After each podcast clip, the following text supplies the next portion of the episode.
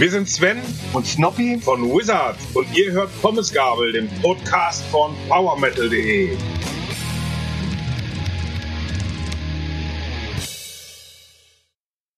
Hallo und herzlich willkommen zu unserer neuen Folge Pommesgabel, der Podcast von PowerMetal.de. Wie ihr gerade schon gehört habt, haben wir heute zwei Gäste, nämlich den Sven. Hallo Sven. Hi. Und Snoppy. Hi Snoppy. Ja, guten Tag zusammen von der Band Wizard. Und ich bin auch nicht ganz alleine vertreten von der PowerMetal.de Seite. Ich habe noch Unterstützung oder eigentlich müsste ich sagen, ich unterstütze Marcel heute.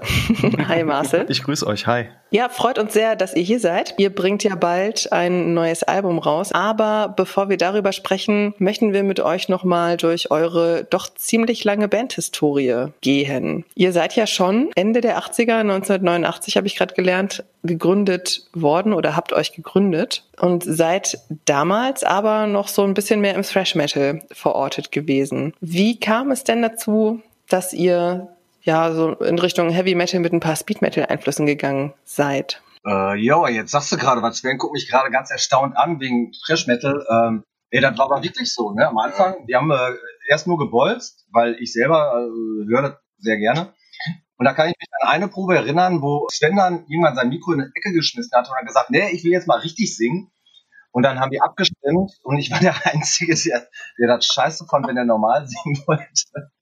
Äh, ja, und dann war ich aber überstimmt und seit dem Zeitpunkt hat er dann halt normal gesungen, also so wie er jetzt auch singt und äh, hat halt nicht mehr so gekreischt oder gebrüllt. Äh, ja, und seitdem machen wir halt, das wird wir jetzt die letzten 30 Jahre machen. Wie entstand denn die Band überhaupt? Ja, wie Bands so entstehen. Ne? Am Anfang äh, spielt man mal mit dem einen, mit dem anderen. Ich hatte meinen Nachbar, mit dem ich mal gespielt habe. War Marci, unser Gitarrist. Wir kannten uns. Ich habe ein Schlagzeug gekauft. Dann habe ich ihn dazu gezwungen, eine Gitarre zu kaufen.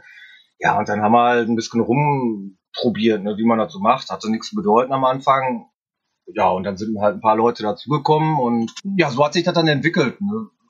Einfach so aus Spielerei her raus, sag ich mal. Und das hat ja dazu geführt, mittlerweile mehr als 30 Jahre später, dass ihr mehr als die Hälfte eures Lebens miteinander verbracht habt, ne?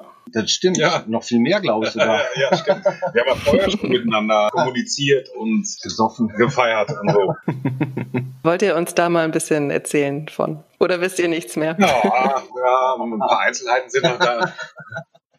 Also wir haben damals eine richtig geile Szene gehabt im Bocholt, äh, Metal sowie Punk-Szene. Jedes Wochenende waren hier Konzerte in Jugendheimen, ja, und da hat man sich natürlich dann irgendwie kennengelernt. Und äh, ich habe früher noch in einer anderen Band erst noch gespielt, bei Menragior, da habe ich aber Schlagzeug gespielt. Und dann äh, ja, kamen äh, Sören und Marci irgendwann auf mich zu und haben halt gefragt, ob ich nicht Bock hätte zu singen. Und da mir Schlagzeug spielen eh viel zu anstrengend war, habe ich natürlich sofort zugesagt.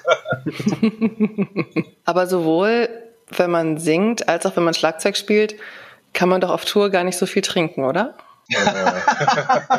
Nein, kann man nicht. Eig eigentlich nicht. Nee, denn Schlagzeuger müssen so gute Füße haben und der Sänger darf seine Stimme nicht kaputt machen. Das ist ja irgendwie doch nichts gewonnen dadurch, oder? Also bei mir war das zumindest so, ähm, ein paar Jack Daniels müssen schon sein. Die Stimme muss ein bisschen geölt sein. Habt ihr ein Ritual, bevor ihr auf die Bühne geht?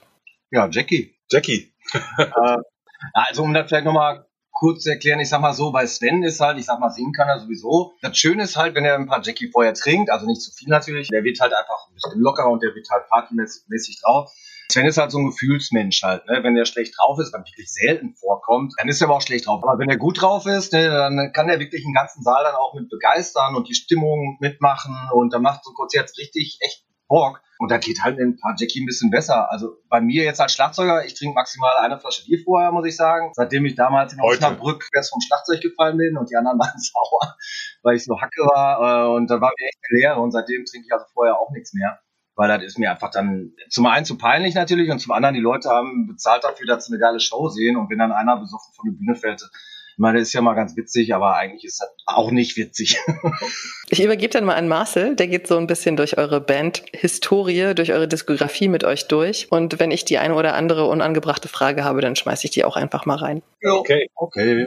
Ihr beiden, wir haben ja vorhin schon festgestellt, äh, 89, da war ich ja zarte ein Jahr alt. Wiederum zwei Jahre später habt ihr ja euer erstes Demo veröffentlicht, Legion of Doom. Welche Erinnerung habt ihr denn quasi an die ersten als Wizard aufgenommenen Songs und äh, wie wurden die damals denn überhaupt angenommen, so von der Bocholter Szene? Kann ich mich gut erinnern, ja. Also wir mussten damals, wir haben noch mit so einem 8-Spur-Rekorder aufgenommen, bei einer befreundeten Band, mit so einem Tascam.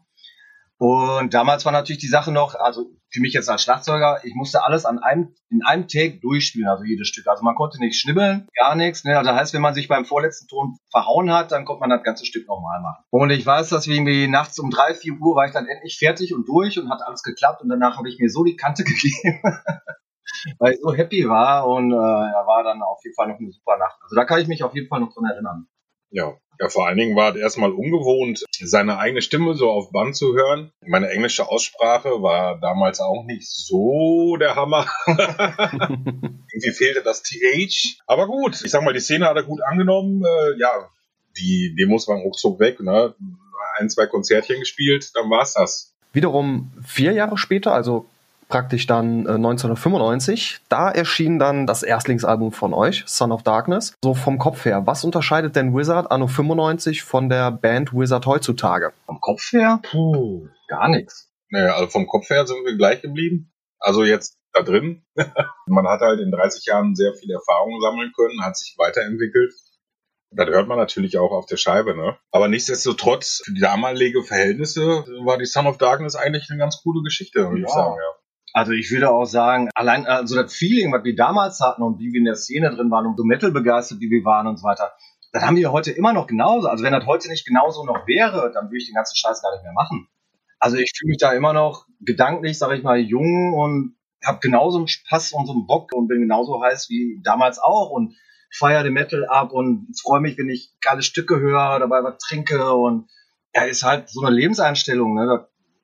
Also da, da hat sich eigentlich nichts dran geändert seit damals. Hat sich denn eurer Meinung nach irgendwie die Szene verändert? Ich würde sagen, im Bocholt gibt es keine Szene mehr. Ja, im Bocholt, wo ich glaube, die ganze Jugend, die zockt nur noch. Ja. Ich kenne keinen einzigen mehr, der, eine, der ein Instrument spielt hier in der Umgebung. Also das war vorher früher schon anders, ne, würde ich sagen. Ja. Früher gab es jede Menge Bands, jede Menge Konzerte an allen Ecken und Kanten. Also jedes Wochenende, Freitag, Samstag, war irgendein Metal, Trash oder Punk-Konzert hier. Da war schon echt geil, ne? Und ich sag mal, jetzt läuft hier im Bocholt gar nichts mehr. Nein. Also wenn wir nicht alle zwei, drei Jahre hier mal spielen, dann gibt's hier auch nichts mit Metal, ne? Ja. Ja, und so ein bisschen, ich meine, es gibt natürlich immer noch die Die Hard-Fans und alles, ne, die natürlich immer noch LPs kaufen und so weiter, aber wenn ich das so vergleiche, früher hat, ist man halt in Plattenladen gegangen, hat sich die Covers angeguckt und beim geilen Cover, die hat man sich dann angehört und so neue Bands entdeckt und dann wirklich eine Platte rauf und runter gehört, sich die LP angeguckt, äh, die Texte gelesen und, und, und. Und wenn ich heute sehe, heute ist man halt ganz viel dazu übergegangen, halt nur noch zu streamen und also ohne jetzt wirklich sich mit der Band so richtig zu beschäftigen. So, ne? Man hört Radio Bob oder Radio Antenne oder ne, wie heißt das? Äh, nee, das äh, war jetzt ein Schlagersender, Junge. Ja. ja, nicht, keine Ahnung. Auf jeden Fall, da läuft dann von vorne bis hinten, wie man dann zugestreamt, sag ich mal, ne, aber, und findet dann auch Stücke gut.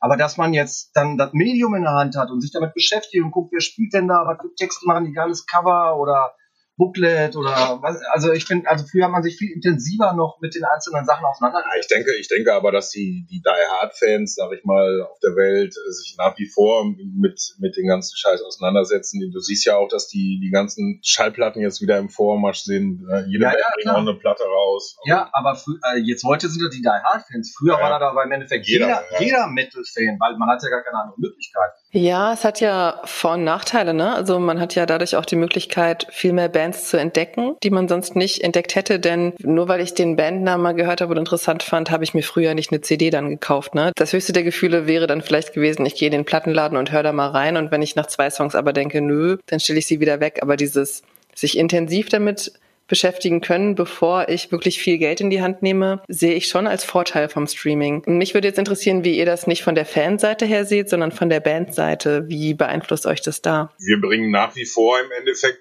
dann Album raus, jetzt gut. Dann werden dann äh, zwei Videos vorher rausgebracht, wo dann halt auch im Endeffekt dann die zwei Songs, sag ich mal, veröffentlicht werden auf Spotify. Aber dafür jetzt extra irgendwie noch Cover machen oder so nicht. Ich meine, was sich verändert hat, ist, äh, du verkaufst lange nicht mehr, lange nicht mehr so viel CDs wie halt noch vor 10 oder 15 Jahren, ne? Weil halt jeder oder viele halt eben sich das sparen, weil sie halt bei Spotify angemeldet sind, ne? Wir machen das ja vom Herzen her. Wir haben nie jetzt gedacht, dass wir damit reich werden oder so. Aber ist natürlich schön, wenn du dann halt, sag ich mal, die ganze Story dann halt auch einigermaßen bezahlt kriegst, ne, dass du nicht selber drauflegen musst. Mhm. Das ist schon wichtig, denke ich. Ja, und was wir jetzt auch wieder gelernt haben im Studio ist natürlich, dass man auch verschiedene Mixe macht für die verschiedenen Medien, ne? also für CD und für LP und auch für Streaming, dass da also drei verschiedene Masters gemacht werden, eben weil halt die Soundeigenschaften natürlich auf jedem Endgerät auch anders sind. Also auf, auf dem Handy muss das halt anders abgemischt werden, als wenn du das jetzt auf, von CD hörst oder von LP oder so. Und habt ihr das Gefühl, dass ihr mehr Merchandise verkauft, also mehr Shirts und so weiter, oder ist das gleich geblieben? Das ist schon mehr, ne? Das ist eigentlich mehr, ja. Ja, aber ich sag mal, hat ja auch damit zu tun, wie bekannt man ist jetzt, ne? Ja, ist so eine Mischung, ne? Also ich sag mal, Spotify verhilft einem vielleicht auch dazu, schneller mehr Leute zu erreichen. Natürlich spielt die Bandhistorie eine Rolle. Am Ende wird es schwierig sein abzurechnen, aber so im Großen und Ganzen verschiebt es sich, denke ich, sehr zu, dass man Geld mit Merch und vielleicht auch mit Konzertkarten ja. dann mit Konzertverkäufen verdient und weniger mit der Musik an sich. Wir verkaufen überwiegend Merchandise auf Konzerten. Ich sag mal, online äh, haben wir im Endeffekt im Moment noch keine vernünftige Plattform, wo wir dann jetzt halt T-Shirts und den ganzen Kram verkaufen. Das heißt, euch geht's gerade ziemlich scheiße. Eigentlich geht's uns gerade gut, weil wir ja gerade ein mega geiles Album am Start haben. Ja, das da nächsten Monat rauskommen wird und äh, Daher gibt's, also unser Herz äh, glüht vor Freude. okay, das ist schön. Dann machen wir mit der Historie weiter. Und für all diejenigen da draußen, die sagen, Wizard, ich kenne alles schon, ich habe alles schon gehört. Ihr könnt gerne auf eurem Smartphone oder wo immer ihr uns hört, in die Kapitelmarken gehen und direkt zu dem Teil springen, wo wir am Ende über das neue Album sprechen. Für alle, die aber gerne noch viel, viel mehr über Wizard lernen möchten, bleibt einfach dabei. Genau, und jetzt lernt ihr noch eine kleine Anekdote von mir kennen, und zwar bezüglich Wizard. Es war schön, dass ihr das vorhin angesprochen habt. Nämlich genau so habe ich euch kennengelernt. Das war 2005, das war im Sommer, und ich war damals im Urlaub in Lübeck. Und da gab es irgendeinen Plattenladen in irgendeiner so komischen Straße. Ich weiß es nicht mehr, wo das genau war in Lübeck. Auf jeden Fall, ich stöber dann so ein bisschen die CDs durch und plötzlich habe ich so ein Digipack in der Hand von einer Band, von der ich noch nie was gehört habe. Aber ich fand das Artwork so geil. Ich fand das so hammercool, das Artwork. Und ich dachte mir, okay, es war ein Second-Hand-CD-Laden für 7,99 Euro. Komm, gönnst du dir das einfach mal? Und dann habe ich Odin aufgelegt und ich dachte mir, der Kauf, der hat sich gelohnt. Aber zu Odin wollte ich gleich nochmal kommen, aber wie gesagt, ähm, ihr seht äh, oder ihr hört, es war damals wirklich so, dass man die Platten anhand des Covers ausgesucht hat, gekauft hat und man sich dann auch gefreut hat. Ihr hattet dann wiederum zwei Jahre später euer zweites Album veröffentlicht. Also jetzt 1997, zwei Jahre nach Son of Darkness, hattet ihr Battle of Metal draußen. Und ich habe gehört, es war eine Art Konzeptalbum. Vielleicht könnt ihr mir kurz erklären, worum es auf Battle of Metal genau ging. War das ein Konzeptalbum? Ja klar, da ging um die Four Thunder Warriors. Ah, ja, stimmt. Waren, ja, ich kann's vergessen. Die Four Thunder Warriors. Unser damaliger Bassist Volker, der hat die Story geschrieben. Der fand das immer alles ziemlich geil, so als Story zu machen. Und hat das, finde ich, auch ganz gut gemacht. Das einzige Problem da war, dass wir inzwischen jedem Stück äh, oder allen Stücken so Zwischenspiele hatten und das hat wohl einige Leute ein bisschen genervt und ein bisschen abgeturnt. Gut, äh, ja, kann man so sehen oder so. Was ich ganz interessant fand von der Scheibe her, äh, 97, ich weiß noch, da kam zeitgleich die äh, erste Hammerfall raus, die, die Ori to the Brave. Und äh, die ist natürlich überall abgefeiert worden. Und wo ich die erstmal gehört habe, fand ich die natürlich auch mega geil. Und dachte, boah, die ist ja genauso gut wie unsere neue Scheibe. Ne? Und wenn die jetzt mal abgehen, dann geht der uns bestimmt genauso ab. ja gut, die waren dann bei Nuclear Blast sofort. Ne? Und äh, Nuclear Blast ist, denke ich mal, äh, wenn ich das richtig in Erinnerung habe, auch damit Hämmervoll richtig steil gewachsen und ist jetzt da, wo sie jetzt heute halt auch sind natürlich. Ja, und bei uns ist das halt äh, so ein bisschen langsamer alles gegangen und natürlich lange nicht so weit. Aber die, von den Alben her fand ich unsere Scheibe genauso gut, muss ich sagen, außer jetzt den Sound. Ja, wir hatten ja aber noch nicht mal eine Plattenfirma im Nacken. Wir hatten aber ja auch eine Eigenproduktion im Endeffekt, ne? Wir haben ja selber, oder du hast ja damals ein Label gegründet und ja. da Dinge im Endeffekt über dein eigenes Label rausgemacht. Ja, ja, da hatte man natürlich nicht so viele Möglichkeiten. Aber von der Musik her fand ich das relativ gleichwertig. Klingt jetzt vielleicht ein bisschen überheblich, aber ähm, fand ich so. Und mit den neuen Songs ging es dann auch mit Bands wie Edgar oder Sacred Steel of Tour. Wie war das für euch, jetzt mal so einen kleinen Aufschwung dann zu merken? Für uns war das damals alles nur Party. Wir haben einfach gefeiert, ja. ohne Ende, ne? Ja. ja. Wir haben alles dankbar angenommen, was da angeboten wurde und waren jedes Mal wieder erstaunt, welche Zuschriften man auch kriegt, aus welchen Ecken aus der ganzen Welt und ja. was da auf einmal los war. Irgendwie, äh, also kann man gar nicht beschreiben. Und dann sitzt man hier in seinem Kaffee und denkt, mein Gott, wo kommen die alle her? Ne? Und äh, klar, wir haben uns mega gefreut und haben einfach alles mitgenommen und alles abgefeiert. War ein mega Erlebnis, also Hammer. Und danach habt ihr ja mit BO Records auch ein Plattenlabel gefunden, auf dem ihr dann euer Drittalbum veröffentlicht habt, Bound by Metal. Man sagt ja auch ganz gerne, ähm, ein drittes Album ist ja so ein Make It or Break It Album. Wie empfindet ihr das jetzt auch in Bezug auf Bound by Metal? Ja, da ging es eigentlich dann richtig ab, ne? Ja. Ab der Bound by Metal CD, dann mit dem äh, Label im Nacken. Ja, da kamen immer noch mehr Konzerte auf uns zu immer noch mehr Partys und wir haben halt selber dann auch gesehen, dass wir so viele Festivals wie möglich besucht haben, um dann halt auch noch weitere Kontakte zu knüpfen und der Stein rollte. Ja, ich finde, man hört da auch relativ gut, finde ich, dass wir da auch einen Schritt gemacht haben. Also gerade vor allem Sven am Gesang, der auf einmal viel druckvoller auch gesungen hat und auch besser gesungen hat, also die Töne besser getroffen hat. Der hatte geile Screams auf einmal dabei. Ähm, dann konnte man das Ganze natürlich auch noch im ähm, professionellen Studio aufnehmen, äh, mit Jaime Mikos von Risk damals, war super. Also die ganze, die ganze Musik klingt einfach reifer, professioneller einfach auch da. Also das war auch so ein kleiner Wendepunkt, so ähm, was die Qualität jetzt so anbelangt, finde ich. Und warum habt ihr nur ein Album dann unter BO Records veröffentlicht? Ich weiß ja nee, gar nicht mehr. Die war auch noch. Vielleicht hat Lim das später übernommen. Das nee, sein, ja, weiß ich jetzt auch nicht genau. Ich weiß noch, die Head of the Deceiver haben auf jeden Fall im gleichen Studio in Bochum aufgenommen. Da wir da aber zu viel gesoffen haben, hat die Plattenfirma dann gesagt. Ja, äh, nee, das war bei Lim. Da das war bei Lim, ja, stimmt. Da hat er sich doch so aufgeregt. Ja, weil die, aufgeregt. Da waren wir zwei Wochen im Studio ja. und dann haben wir ja auch die, die, Jungs von Second Steel eingeladen und ich weiß gar nicht, wer alles noch dabei war, äh, um die Chöre einzusingen. Und ja, wir haben im Endeffekt da, zwar klar haben wir aufgenommen, aber wir haben im Endeffekt auch fast nur getrunken. Nach dieser Core-Session war irgendwie das Häuschen leicht verwüstet.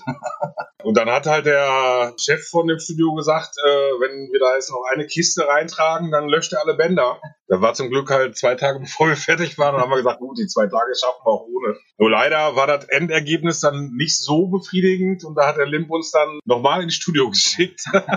Zu Uwe Lullis.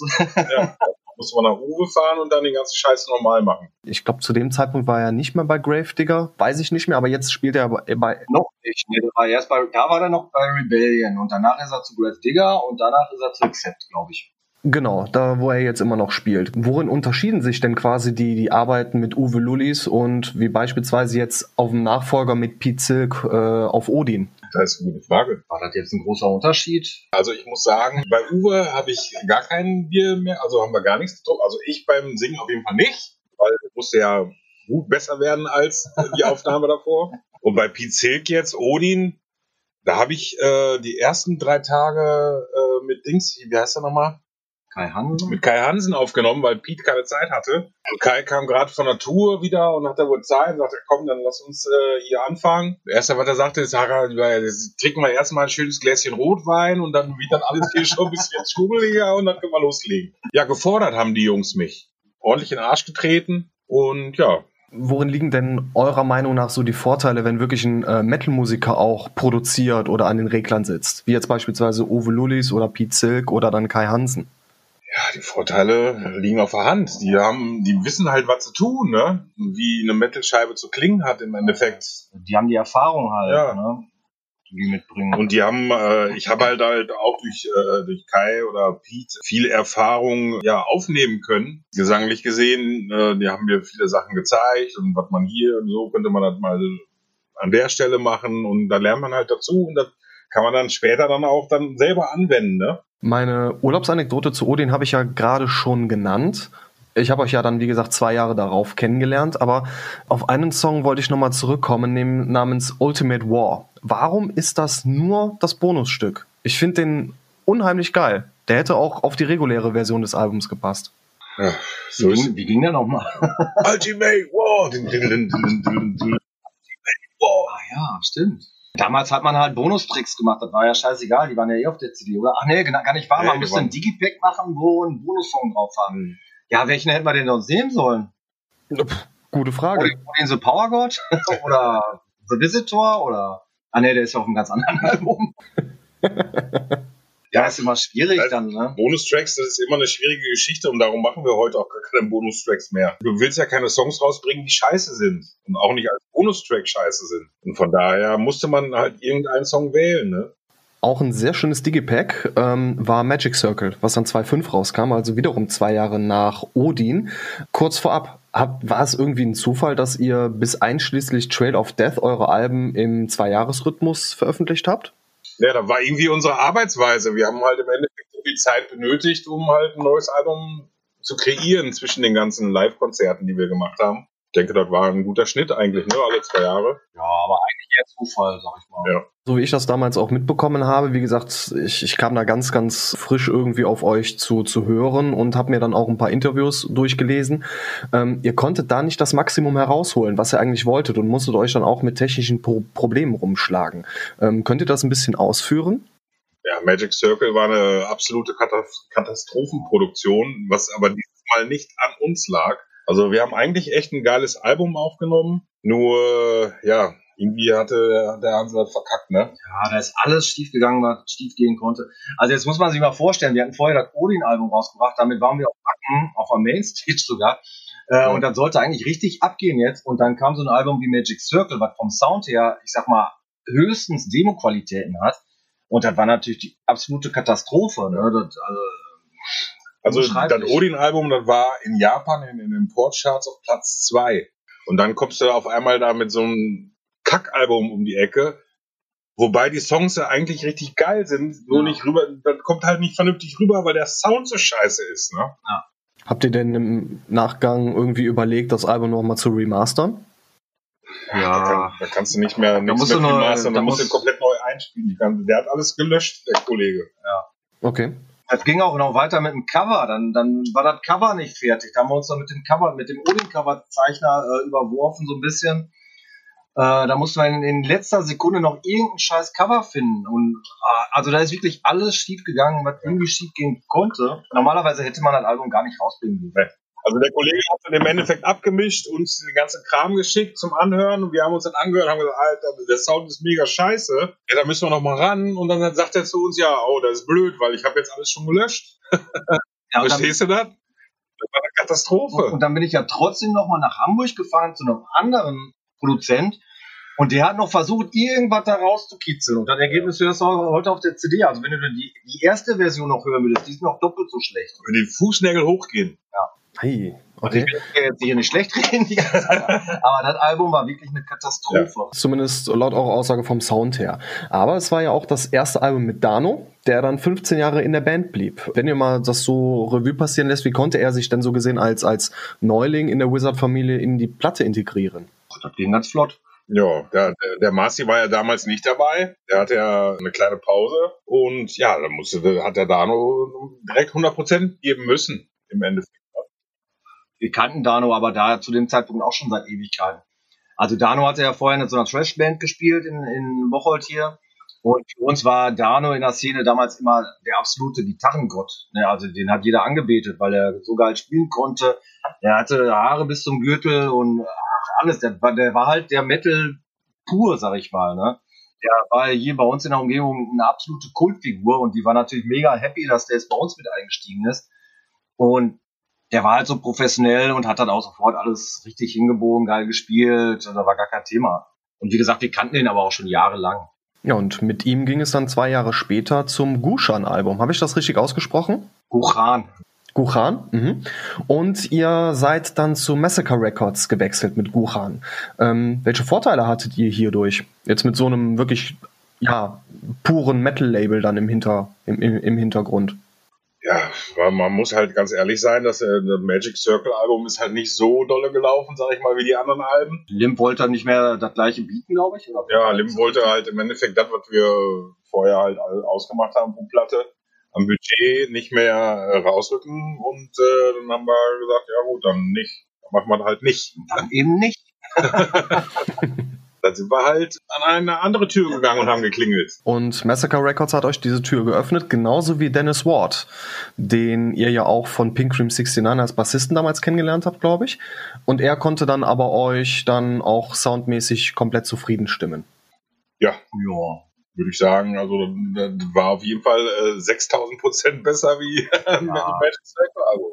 Also für die damalige Zeit war das wirklich äh, in Ordnung. War gut. Und es war auch, glaube ich, ein Konzeptalbum. Ja, genau. Volker, unser damaliger Bassist, der hat wieder ein Konzeptalbum gemacht, eine Story selbst geschrieben und entwickelt. Hat die auch mit einem anderen Autor zusammengeschrieben. Da gibt es auch ein Buch von, das heißt auch Buchan. Ähm, kann man also auch erwerben. Ist auch mit unserem Cover drauf und so. Ich weiß gar nicht, 100 hat, 200, 300 Seiten oder so. Und ähm, der geht halt in Fantasy auf, ne, der Volker. Und äh, hat dann da seine Stories gemacht und so. Und die, die waren eigentlich auch immer ganz interessant, genauso wie seine ähm, Odin- und Torgeschichten und so, weil er halt diese Religion auch lebt. Selber, der glaubt, also er ist jetzt nicht Katholik, sondern der, ich weiß gar nicht, wie heißt das, Freigott-Dings, Wenn man so bei Asatru oder? Asatru, weiß ich nicht. Also auf jeden Fall macht er auch diesen Götterkram. Und da hat er halt auch drüber geschrieben, ne, zwei Alben, ne. Und der war immer sehr pfiffig so und kreativ, was so Texte, aber auch Musik anbelangt und so. Äh, da war er echt genial drin, muss ich sagen. Hat mir gut gefallen. Dann befinden wir uns im Jahr 2009. Euer Toralbum kam raus und es war ja quasi auch das erste Album mit Wizard als Quintett. War das jetzt für euch auch auf der Bühne vielleicht anfangs etwas ungewohnt als ursprüngliches Quartett? Ich glaube nicht, ne, oder? Ich sitze ja immer hinten, ist ja egal. Und ich bin immer in der Mitte. Und was der Rest macht, ist euch egal. Der Rest läuft. ich meine, man hat mehr Power jetzt, ne? So von Ja, der, klar. vom Gitarrenklang her so, ne? Aber ansonsten, Weniger Platz im Auto. ja. Und das erste Album mit Achim Köhler. Ja, Ja. genau, ja. Also das war mir eigentlich ganz wichtig, weil ich wollte einfach einen absolut geilen Sound haben und der Achim, ich hatte ja andere Sachen von ihm gehört, die waren, die fand ich halt immer mega geil. Ich dachte, boah, jetzt, du musst jetzt mal einmal auch wirklich einen Produzenten haben, einen, einen deinen Wunschproduzent. Und das war halt einfach Achim. Und der alle Alben, die der gemacht hat, waren einfach auch vom Sound her mega geil. Also muss man ganz klar sagen. Ich finde den Sound auch richtig gut. Also mit Odin ist Tor meine Lieblingsscheibe. Also sowohl vom Sound als auch vom Songwriting von den Songs per se. Das Tor-Album hätte eigentlich nach dem Odin-Album kommen müssen. Ja. Verstehst du? Und dieses Magic Circle hätte weg verschwinden müssen. Aber gut, hätte, hätte, Fahrradkette. Wir sind alle nur Menschen und es sind Fehler passiert und ja. Das Torcover, fandst du das Torcover gut? Ja, so ein Tor hat ein Hämmerchen drauf. Ja, So ist ja halt der Hammer drauf, ne? Aber naja. das Hämmerchen. Wie fandet ihr denn so in der Retrospektive das Cover von eurem nächsten Album, Of Werewolves and Blood Dwarfs? Das fand ich gut. ja, Ja. Hat er schön gemalt, ja. sah doch gut aus.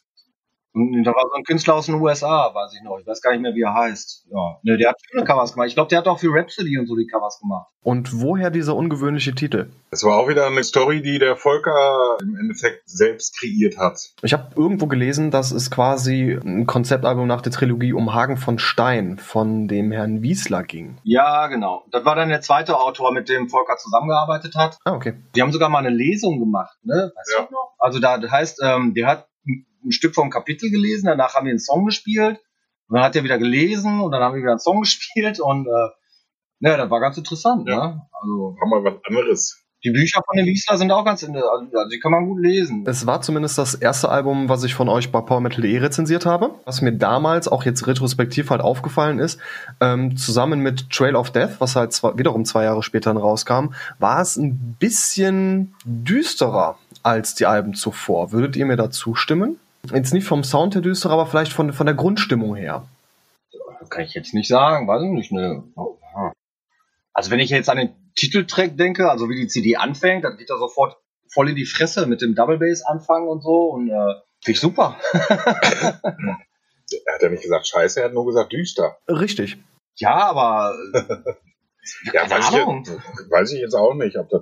sind nicht so fröhliche Melodien drauf oder Ja, vielleicht ein bisschen melancholischer. Ja, vielleicht hatten wir da gerade eine schlechte Zeit. traurig oder Weiß, so? weiß ich gar nicht.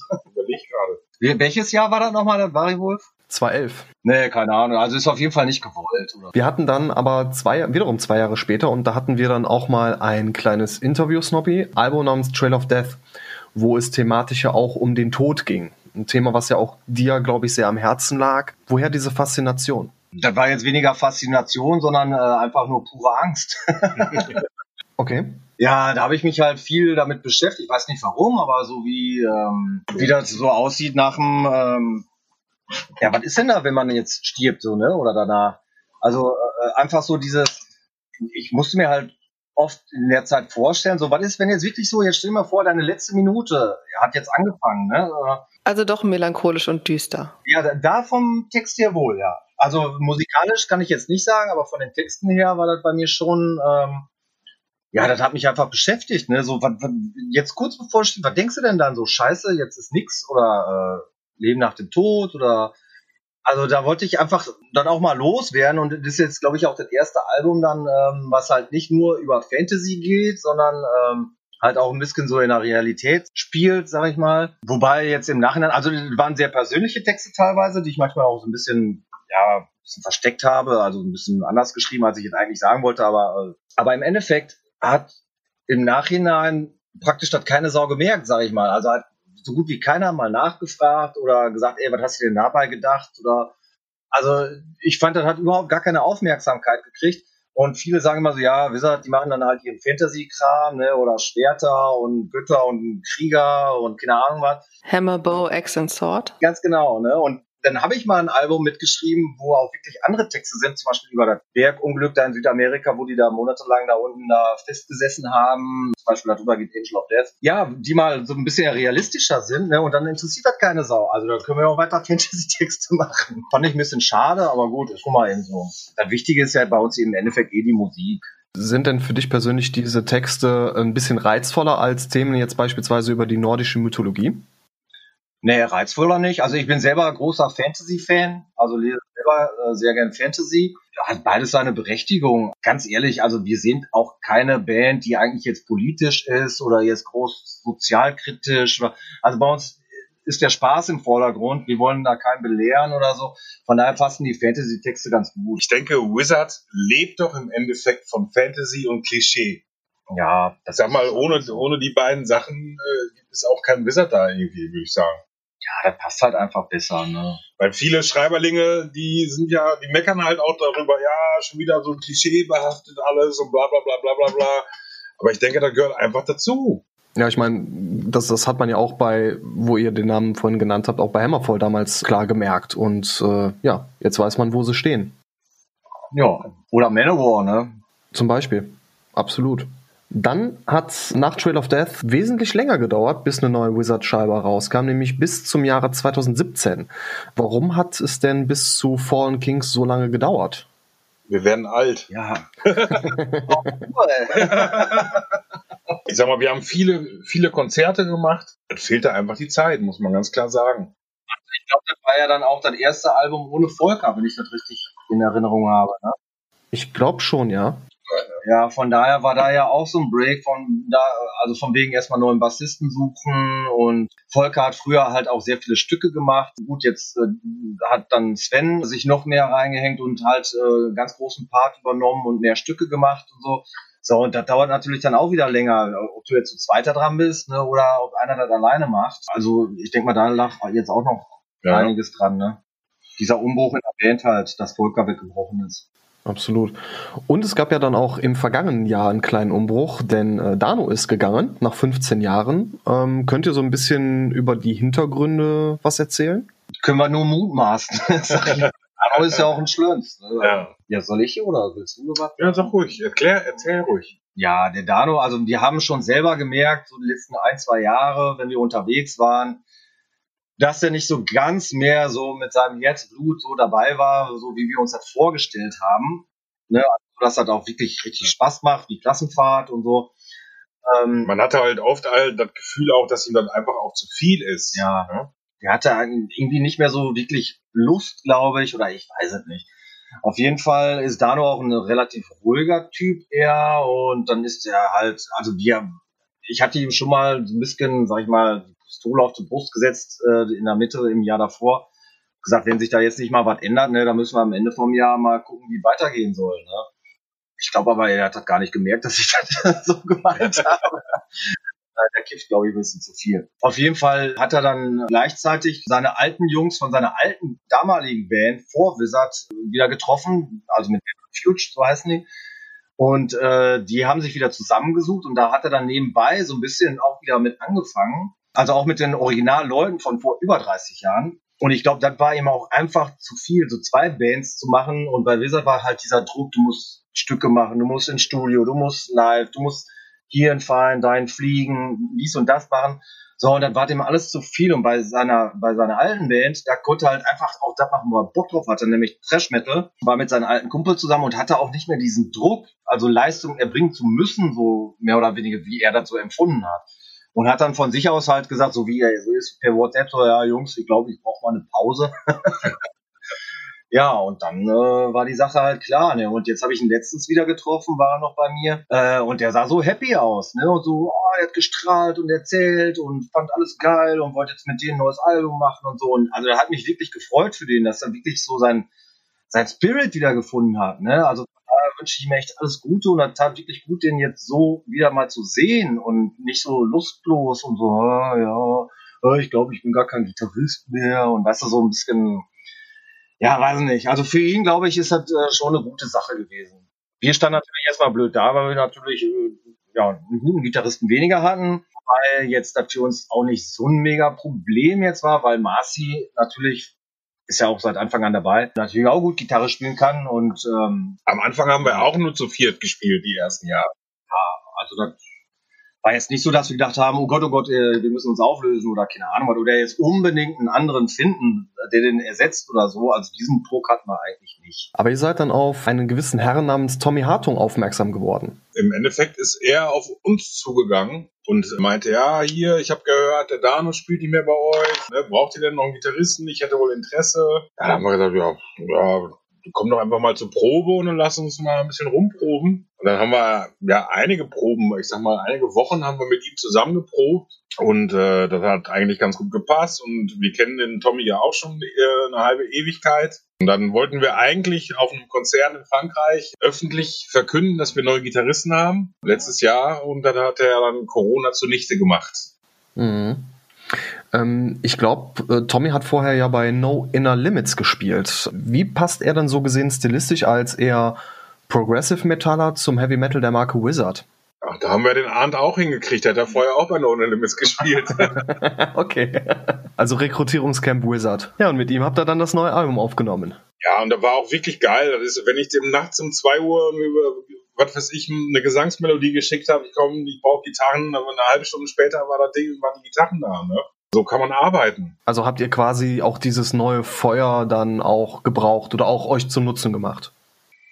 Ja, das tat einfach mal gut, schnell Reaktion zu kriegen und einen dabei zu haben, der mit Begeisterung die neuen Sachen aufnimmt. Ne, bei Dano war halt zum Schluss auch wieder, weißt du, so, da hast du was hingeschickt und dann hast du eine Woche gewartet oder zwei und ja, war alles ein bisschen zäh dann zum Schluss. Ne? Und jetzt auf einmal hast du einen, der sofort reagiert, der total heiß ist, egal welche Uhrzeit. Und das macht natürlich dann Spaß wieder. Ne? Und dank ihm habt ihr wieder Metal in your head.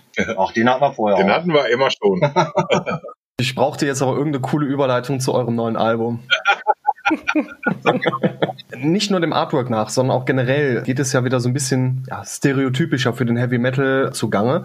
Habt ihr euch bewusst gegen ein Konzeptalbum entschieden oder steckt doch die ein oder andere Geschichte hinter einem neuen Song? Jetzt außer beispielsweise der Ballade von den Texten her habe ich mich im Endeffekt inspirieren lassen von der aktuellen Zeit, vom Corona-Lockdown, ja, aber auch natürlich von den letzten 30 Jahren. Wir sind ja jetzt 30 Jahre zusammen mit der Band und da sollte man auch einfach mal drüber schreiben. Wie viel von dem Album ist denn während der Pandemie entstanden? Eine ganze Menge, ne? Ja, eine ganze Also der größte Teil, würde ich sagen. Ja, der größte Teil, ja. Also ich sage auch ganz ehrlich, ohne Corona wird es das neue Album auch noch nicht geben. ja. Deswegen hat Sven vorhin am Anfang gesagt, dass wir so glücklich sind. Ja. Ich sag mal, ist ja im Moment wirklich eine richtige Scheißzeit. Und äh, wenn man dann für mich so was Geiles dann mit so einer Zeit anfangen kann, dass man dann so ein neues Album machen kann, ins Studio gehen kann und du kommst dann jetzt praktisch aus dieser Scheißzeit raus mit einem geilen Album. Ja, was willst du mehr?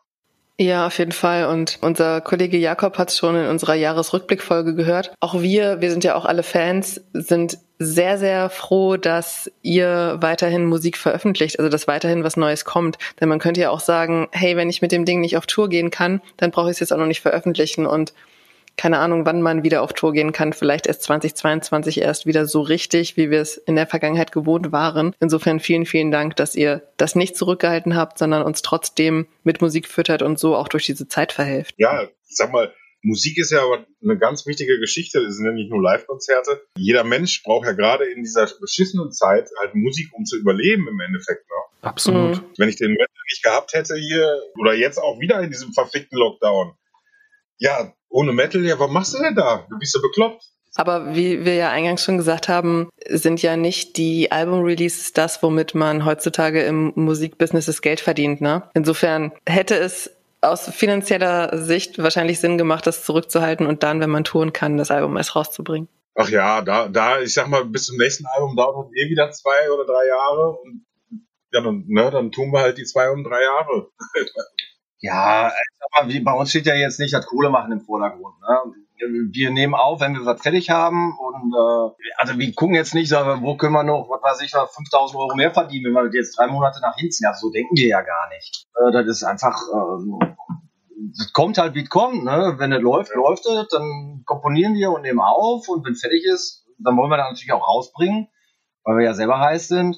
Äh, Also da machen wir uns jetzt als Musiker jetzt erstmal nicht so große Gedanken drum. Also, was jetzt ernst vielleicht im Vordergrund stehen würde, wenn überhaupt, dass man sagt, so, pass auf, äh, also angenommen, es wäre kein Corona, dass man jetzt sagt, komm, wir bringen jetzt nicht im Dezember raus, sondern vielleicht im Februar, weil dann im März können wir auf Tour gehen, dann ist das ein bisschen näher dran. Also so könnte man jetzt denken, ne? aber jetzt aus geldtechnischen Gründen haben wir eigentlich so noch nicht gemacht, ich sagen. Ich sag mal, den Kram verkaufen wir halt auch nächstes Jahr noch. Das Positive ist ja, wenn wir dann nächstes Jahr auf Tour gehen oder wir kriegen das hin, wir haben ja eigentlich jetzt im Oktober eine Tour anstehen mit Storm Warrior. Das Positive ist ja, dass die ganzen Fans und Freunde dann auch die Texte kennen.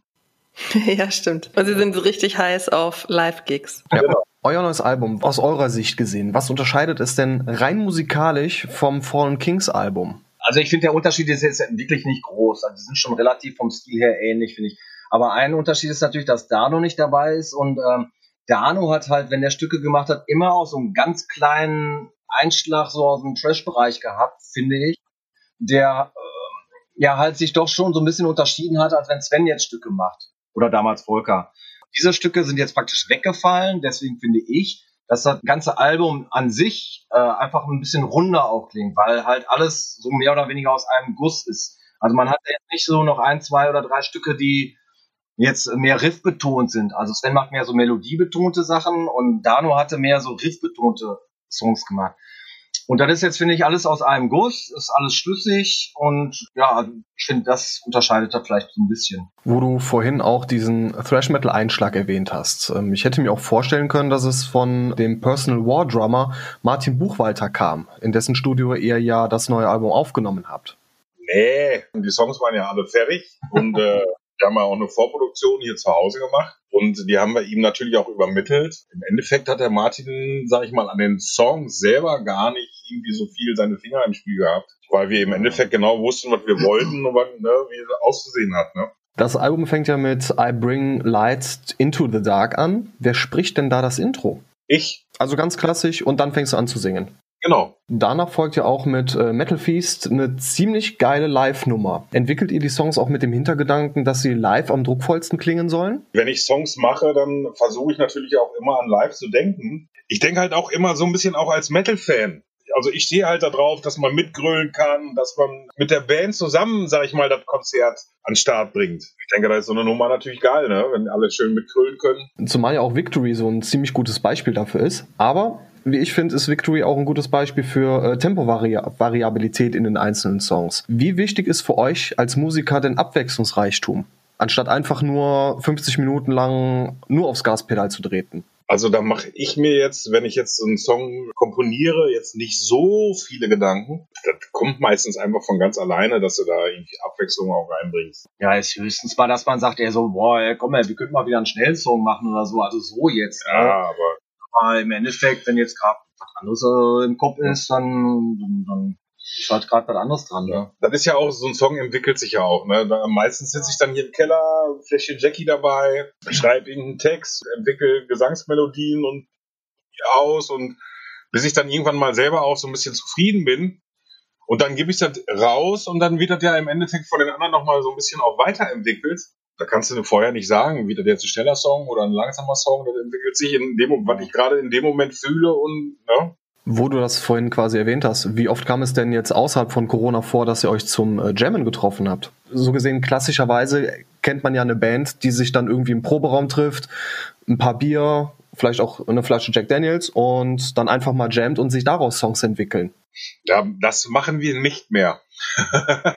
nee, dafür fehlt eigentlich einfach die Zeit. Ne? Ich sag mal, wir proben einmal die Woche und da proben wir meistens halt das Live-Set. Ich sag mal, Songs im Proberaum zu komponieren, da musst du schon Zeit haben. Kannst du in drei, vier Stunden nicht mal eben machen. Da kommt meines Erachtens auch nichts Vernünftiges bei rum. Früher haben wir das gemacht, aber früher haben wir dreimal die Woche geprobt. Das waren natürlich ganz andere Voraussetzungen. Ne? Ja, und früher hatte man auch die technischen Möglichkeiten einfach gar nicht. Ne? Heute ne, hat jeder QBS auf dem Rechner oder ja. jeder kann zu Hause aufnehmen. Das ist alles gar kein Problem mehr. Früher hatte man das ja alles gar nicht. Ne? Da, wäre gar nicht, da hättest du mit einem Kassettenrekorder aufnehmen müssen und dann. Ja, ist schon so, dass wir wirklich am Rechner im Endeffekt, dass die äh, Songs am Rechner entstehen. Äh, ich habe mir hier so einen kleinen Metal-Keller eingerichtet und äh, ja, dann schicke ich dann halt den Kram, den ich hier mache, schicke ich halt rum und jeder tut seinen Platz, seinen Senf dazu und dann in der Songwriting-Phase, dann treffen wir uns halt mit allem anderen mal im Keller und reden über die Songs, was könnte man noch anders machen. So machen wir das heutzutage.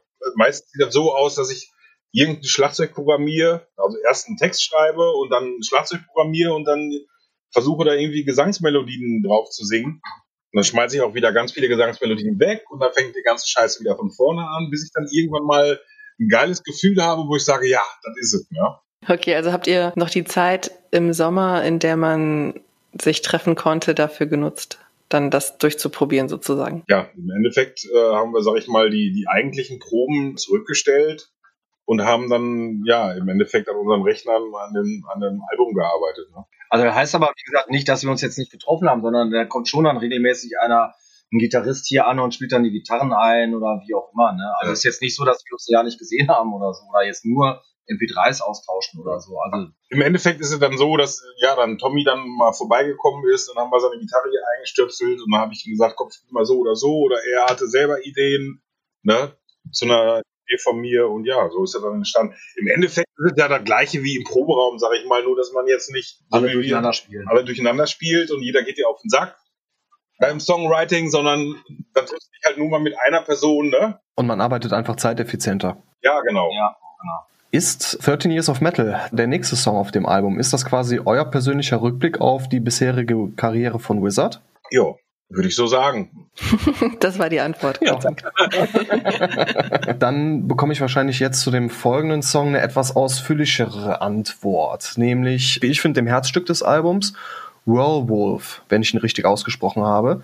Der ist nämlich überraschenderweise sehr balladesk, mit Klavier hinterlegt. Als ich ihn das erste Mal gehört habe, habe ich zunächst mir die Frage aufgeschrieben, ob dieser Song einfach mal eine neue Facette von euch zeigen soll. Dann habe ich aber gemerkt, okay, ihr widmet diesen Song auch einem verstorbenen Freund. Ich übergebe euch einfach mal das Wort. Vielleicht möchtet ihr etwas zu Matteo sagen. Ja, ähm, Matteo ist ein, äh, ja, war immer wie ein Bruder für uns. Ich habe den irgendwann vor 25 Jahren kennengelernt. Äh, beim Angry Angels Konzert war das äh, in Wermelskirchen, das weiß ich noch ganz genau. Wermelskirchen. Wermelskirchen. Und da hatte ein Kumpel von mir, hatte mir den vorgestellt. Matteo saß an der Theke. Dachte, ja, Matteo, hier, da ist Sven. Sven, da ist Matteo. Ich wünsche euch einen schönen Abend. Ja, habe ich mich neben Matteo gesetzt und dann nahm das Drama seinen Lauf. Für diejenigen, die jetzt nicht wissen, wer das ist, das ist der Steel Shock Gitarrist gewesen. Genau. Und beziehungsweise Vortex ja. äh, hat ja war eigentlich erst seine Hauptband Steel Shock, ist dann nachher dazugekommen. Ja. Ah, okay. Man hat sich, ne, ja, auch Musiker und wir haben uns von Anfang an super verstanden und haben mega viele Sachen gemeinsam gemacht, halt auch privat, aber auch natürlich mit den Bands. Wir waren viel mit Vortex auf Tour. Ja, ne, Ärger ist äh, Hochzeiten, Geburtstage, den ganzen Schnickschnack, den man halt kennt. Man war halt wirklich Freunde und letztes Jahr im Dezember ist er dann von uns gegangen. Also im Dezember 2019. Genau. Und da ist er also ganz plötzlich, also im Sommer haben wir, oder im Sommer nicht, im September haben wir noch zusammen gefeiert. Ja, und dann ist er im Dezember ganz plötzlich halt verstorben. Und dann hat uns natürlich alle ordentlich aus der Bahn geschmissen. Er hinterlässt halt eine Tochter, ich weiß gar nicht, wer ist jetzt zehn, ne? Ja, und noch zwei andere Kinder, aber. Ja, und noch zwei andere Kinder, die halt aber schon erwachsen sind, sag ich mal. Dann, dann musste sich das halt von der Seele einfach mal schreiben, äh, ja. Transportieren halt in Musik, so die Gefühle loswerden. Ich glaube, das war ganz wichtig ja. für uns, da so einen Song zu haben, wo man dem, wenn man den hört, auch wieder an Macho denkt. Also es vergeht sowieso kein Abend, an dem man nicht an ihn denkt. War so ein fantastischer Mensch. War echt so klasse, den kennengelernt zu haben. Äh, und ah, da sind so viele Emotionen halt, wenn man an ihn denkt. Das ist unglaublich. Kann man nicht beschreiben. Ja, und einfach dafür jetzt einen Song zu haben, ist einfach mega. Also einfach um dieses mal rauszulassen, dieses, diese Traurigkeit und diese, ah, man ist ja auch wütend, ne? Wieso hat er was gemacht? Und, ne? und äh, ja, ist einfach so. Das, ja, und dieser Song ist einfach, ja, der, also uns geht's auf jeden Fall so, der berührt einen wirklich mit diesen ganzen Hintergrundgedanken. Ne? Ist dieser Song denn der mit Abstand emotionalste Song, den Wizard jemals aufgenommen hat? Auf jeden Fall einer der emotionalsten, würde ich sagen. Aber ich sag mal, äh, auch was du vorhin gesagt hast, ist das jetzt eine neue Art und Weise, was Wizard mal versucht haben, das stimmt ja so auch nicht. Wir haben ja immer auch schon Balladen gehabt. Und ich kann mich erinnern an eine Ballade, die wir für Marcy damals geschrieben haben, wo er halt diese Pause machen musste. Don't Say Goodbye. Wenn ich die heute noch höre, also die ist ähnlich emotionsvoll. Wenn ich die heute noch höre, wenn ich nur dran denke, kriege ich schon wieder Gänsehaut. Ja, ich auch. ja, das war hier und kriegen Gänsehaut. Guck mal hier, ne? Das ist so eine Liga, würde ich so äh, ja. sagen. Ne? Also, ähm, aber du hast recht, das ist schon eins so mit der gefühlvollsten, die wir je gemacht haben, würde ich schon sagen. Ja. Dann folgt mit Years of War oder Fire Sword folgen mal wieder ganz, ganz typische Headbanger. Richtig gute Nummern.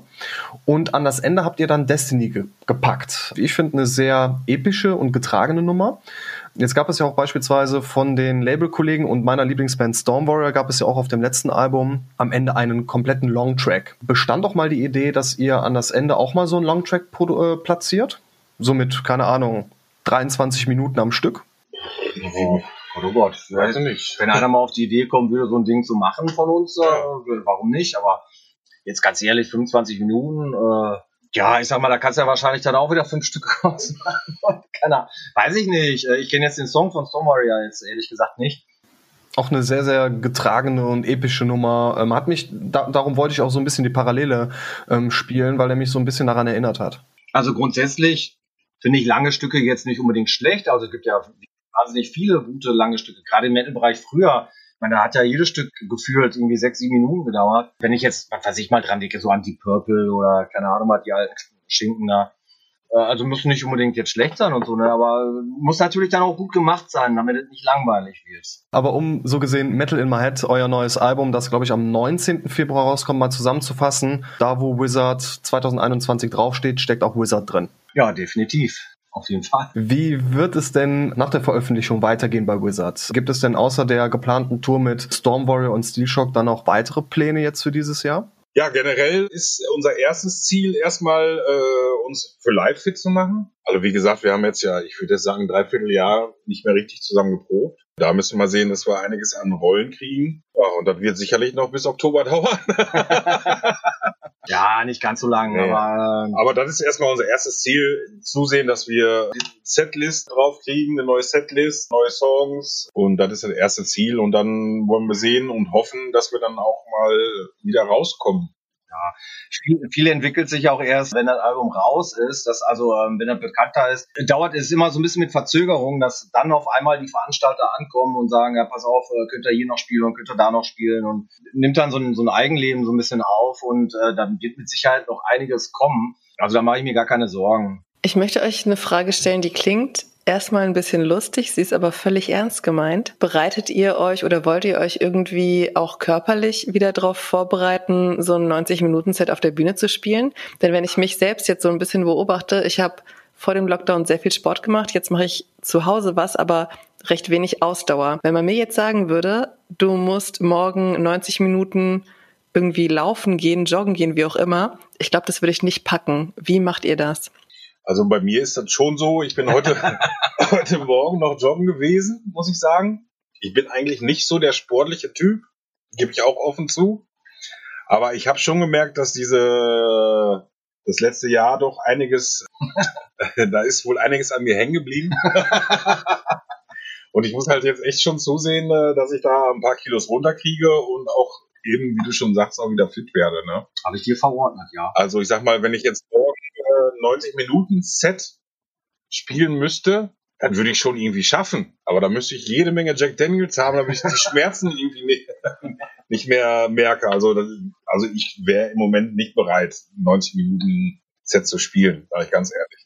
Und wie macht das Snoppy? Jetzt gerade als Schlagzeuger ist das natürlich dann auch eine Ausdauerfrage. Der ist halt ein Sportler, ja. Der hat einen Buddy wie ein Buddy-Check. Hallo. Bei dem zählt das gar nicht. Dann, dann läuft er ganz Hallo, alleine. das stimmt überhaupt Jawohl. Nein. Da schick doch mal ein Foto rüber. Das hinterlegen wir dann auch der Folge. Nein, aber jetzt bei mir ist also ich, ja, ich ich sag mal, ich mache sowieso regelmäßig Sport. Klar, jetzt Weihnachtszeit und so habe ich auch wieder ein, zwei Kilo drauf, aber ähm, Oh. Das geht aber noch. Also ich mache generell äh, immer ein bisschen Sport und zum anderen, sag ich mal, ähm, hilft mir aber auch jetzt das Schlagzeugspielen. Also ich kann zu Hause, äh, habe ich auch noch zusätzlich zu meinem normalen Set im Proberaum auch noch ein E-Drum-Kit stehen. Das heißt, ich kann da eigentlich auch jeden Tag da also üben und wenn ich jeden Tag da eine Stunde trommel, äh, ist das ja alleine auch schon jetzt diese Übung und äh, auch die Ausdauer. Ne? Also zum Beispiel, wenn ich jetzt, wenn du jetzt Victory zum Beispiel nimmst, da ist, der ist glaube ich Tempo 182 äh, mit der Double Bass, das ist schon jetzt nicht ganz langsam, sag ich mal. Äh, wenn man die jetzt vernünftig, ohne Hackeln und ohne jetzt äh, total außer Atem zu kommen, jetzt spielen will, da muss man schon mal dann üben, dass man sagt, so, ich mache mir jetzt mal, was weiß ich, was, Tempo 170 auf Klick und spiele jetzt einfach mal eine Viertelstunde lang oder eine halbe Stunde lang wirklich nur auf 170, nur Sir, Bass da versteht kein Mensch da draußen, was dieses verficktes Klick und Tempo und keine Ahnung was. Ich habe auch gerade gedacht, wenn jetzt Jakob hier wäre. Kann er ja mal probieren, mach mal vier Stunden lang auf 170 Double Bass. Ich sag mal, wenn er das dann locker, also mittlerweile ist das jetzt kein großes Problem mehr, das äh, geht. Aber wenn man das erstmal neu anfängt, dann denkt man, oh, oh scheiße, äh, ja, muss ich vielleicht. Ja, und dann macht halt auch einfach mehr Spaß, wenn du fit bist. Dann spielst du nicht immer am Limit auf 100 Prozent, sondern dann spielst du, ich sag mal, vielleicht auf 80 Prozent und kannst aber immer noch dann einen drauflegen, wenn es nötig sein sollte, weißt du? Und das ist halt wesentlich angenehmer auch vom Spielen her. Du spielst lockerer, ne? du fühlst dich besser, ne? Wie gesagt, du bist nicht am Limit, du kannst zwischendurch auch nochmal grinsen oder keine Ahnung was, statt jetzt mal ein bisschen zu gucken, eine Minute noch, scheiße, ich mache keine Breaks mehr, das ist viel zu anstrengend. Also da ist Sport schon äh, ganz wichtig, aber auch, wie gesagt, Schlagzeugspielen selber einfach das Instrument zu üben und ja, zu machen. Machst du das, dass du dann live irgendwie einen halben Takt auslässt oder so, wenn du nicht mehr kannst? nee, das geht ja nicht. Ich war auch gerade verwundert. Nein, nee, das geht nicht. Aber ich sag mal, ähm, früher ist mir das schon ab und zu mal passiert, sag ich mal, dass du zum Beispiel irgendwann Krämpfe kriegst oder so, ne? Und wenn du dann auf einmal im, im Unterarm irgendwo einen Krampf kriegst, dann ist das natürlich mega ätzend, ne? Äh, dann kannst du den Song, ja, du versuchst ihn natürlich zu Ende zu spielen, ne? Aber äh, ist natürlich Käse, ne? Ich finde, wir sollten eine ganze Folge darüber machen, über den Pain eines Schlagzeugers beim Live-Gig. Ich sag dir, als Schlagzeuger hast du immer die Arschkarte. Schlagzeug. Aber du kannst die ganze Zeit sitzen.